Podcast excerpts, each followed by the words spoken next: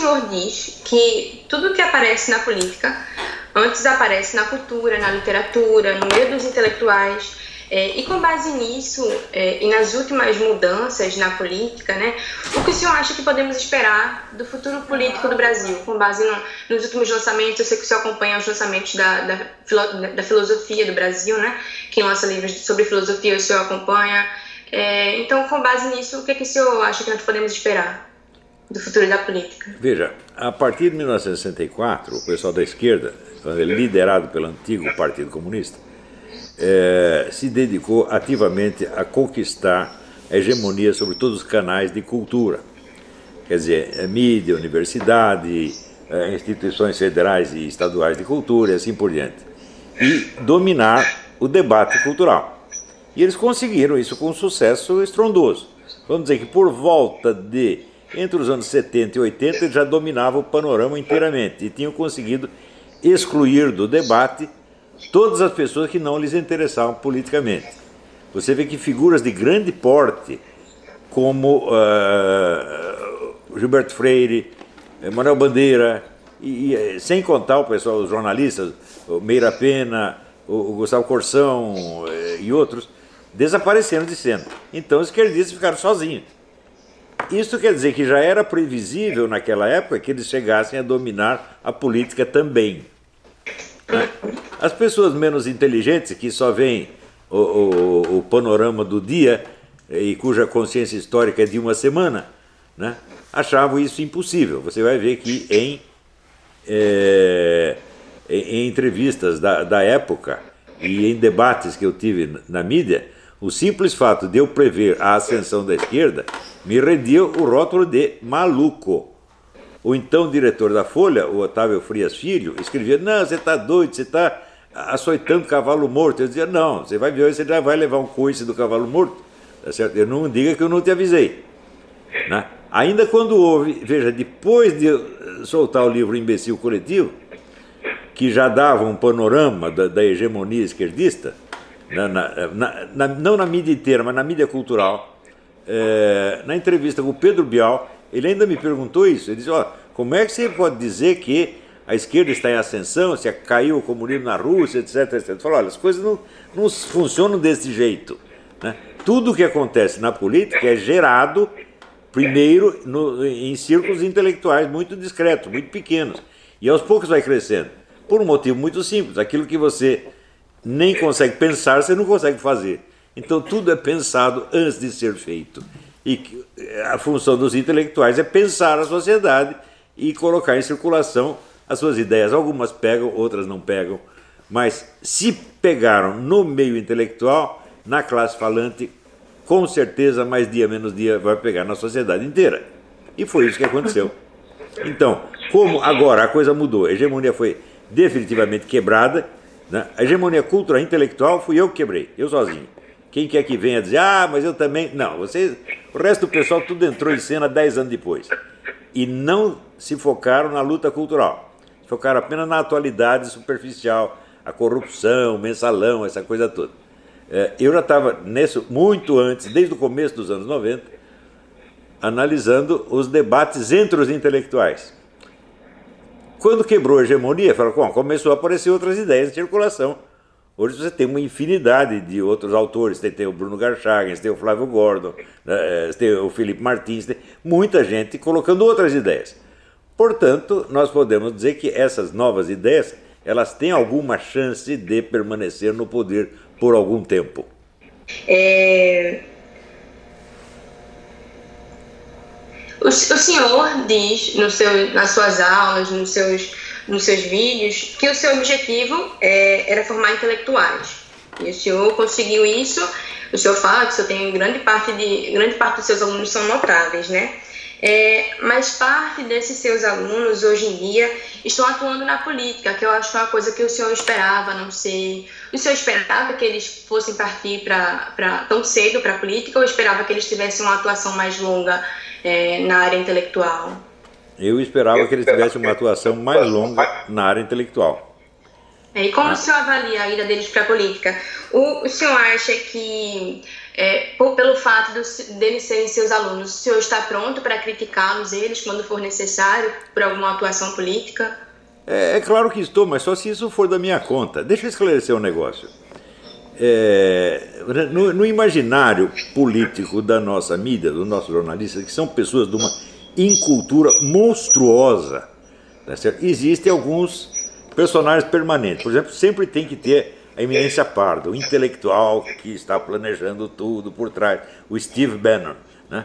é, é, o, é o Maquiavel. Sempre tem, é, o, é o General Golbery, é o Maquiavel, é o Frei Beto, né? E eles imaginam que eu sou isso aí e estão completamente doidos, né?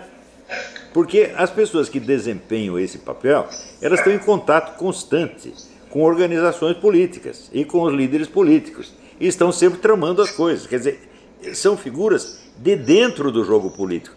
Eu não sou isso em hipótese alguma. Eles estão inventando personagens só para completar o imaginário deles, para que, vamos dizer, que a imagem do mundo deles permaneça relativamente coerente, tá entendendo? Eles têm um enredo montado, uma narrativa montada, e estão me usando para preencher lá um, um, papel faltante.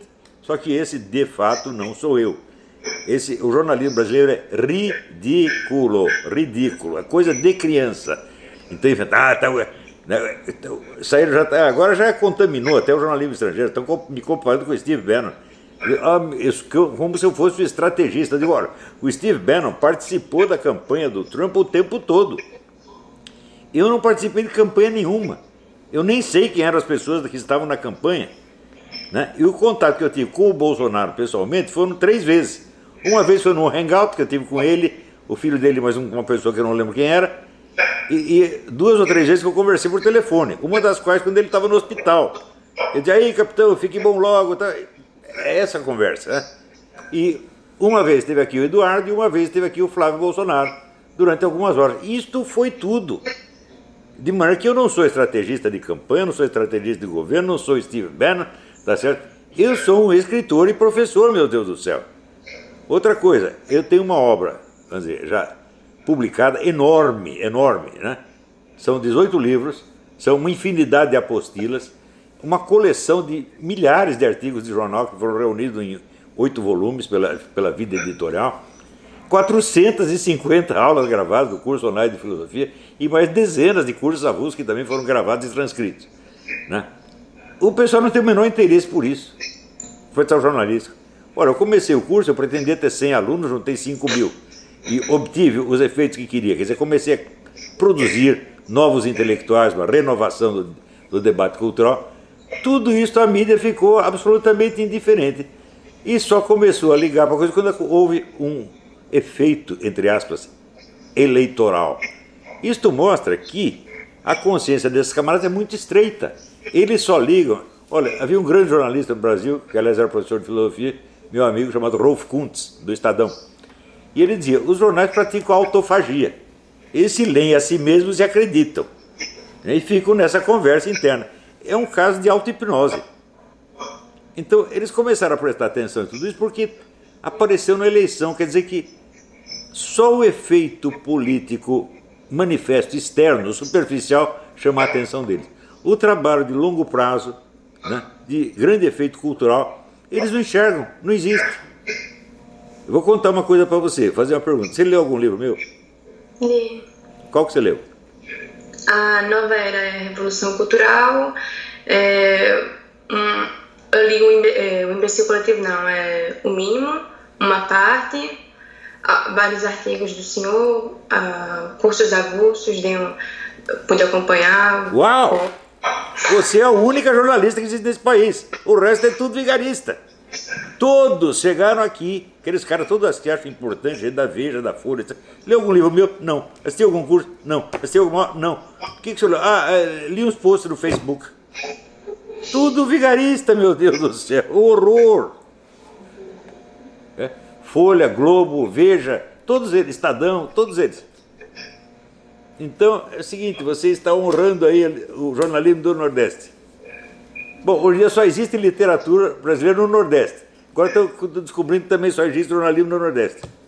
O resto tudo analfabeto. Ah, certo. É, continuando na, na, o senhor falou das suas obras, né?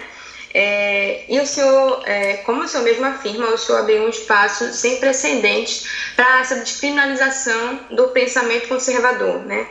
É, o senhor acha que alguém já está preparado, algum aluno seu, para dar continuidade a esse seu legado? É, eu realmente eu não sei, isso é difícil de avaliar, quer dizer, cada um, cada um que tem que medir o nível da sua maturidade. Intelectualmente, eu tenho muitos alunos que eu acho que têm uma maturidade intelectual extraordinária, mas se estão prontos para atuar publicamente, lecionando, formando outras, isso eu não sei. Se você quer que eu seja sincero, eu acho que não. Eu acho que eles ainda precisam de um, treinar um tempo. Mas, mas para atuar na área mais é, imediata, política, jornalística, ah, tem uns talentos extraordinários apareceram aí, né? O, o Felipe Moro Brasil, o Felipe Martins. Não, Felipe Martins está numa área mais científica, de ciência política, não de comentário político, né? Mas tem várias, várias pessoas que estão tendo, o Paulo Enéas, estão tendo uma atuação bonita, né? Uhum.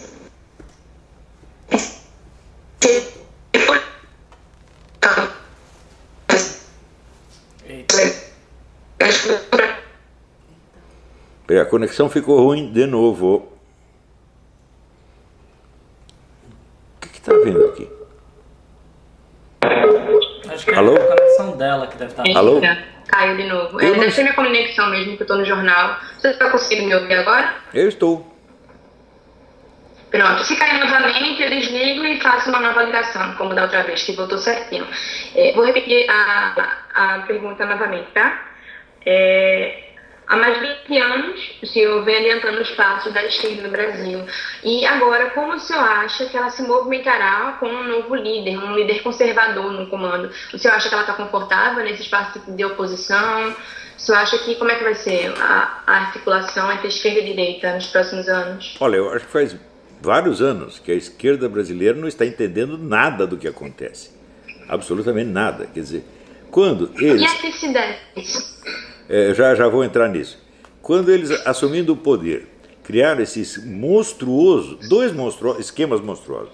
Um esquema de poder, que é o Foro de São Paulo, de poder continental, e outro esquema financeiro, né, para alimentar com dinheiro tudo isso, para alimentar o Foro de São Paulo. É, eles não perceberam, isso eu já, já expliquei outras vezes, que eles estavam juntando ali duas estratégias incompatíveis. Por um lado, o PT subiu prometendo destruir o que eles chamavam de estamento burocrático, baseado no livro do Raimundo Fauro, Os Donos do Poder. E por outro lado, eles adotaram a estratégia do Antônio Gramsci de penetração sutil e ocupação de espaços que fez com que eles mesmos se transformassem no estamento burocrático. Se tivessem me consultado, eu teria dito: vocês têm que escolher ou uma estratégia ou outra, porque as duas ao mesmo tempo vocês vão se destruir. Exatamente o que, o que aconteceu. Ou seja, desde há 20 anos, pelo menos, o pessoal da esquerda não entende o que está acontecendo. Eles não entendem o que eles mesmos estão fazendo e não entendem o que lhes acontece. Então começa a inventar explicações fantasmagóricas. É golpe de Estado, é conspiração, né? é, é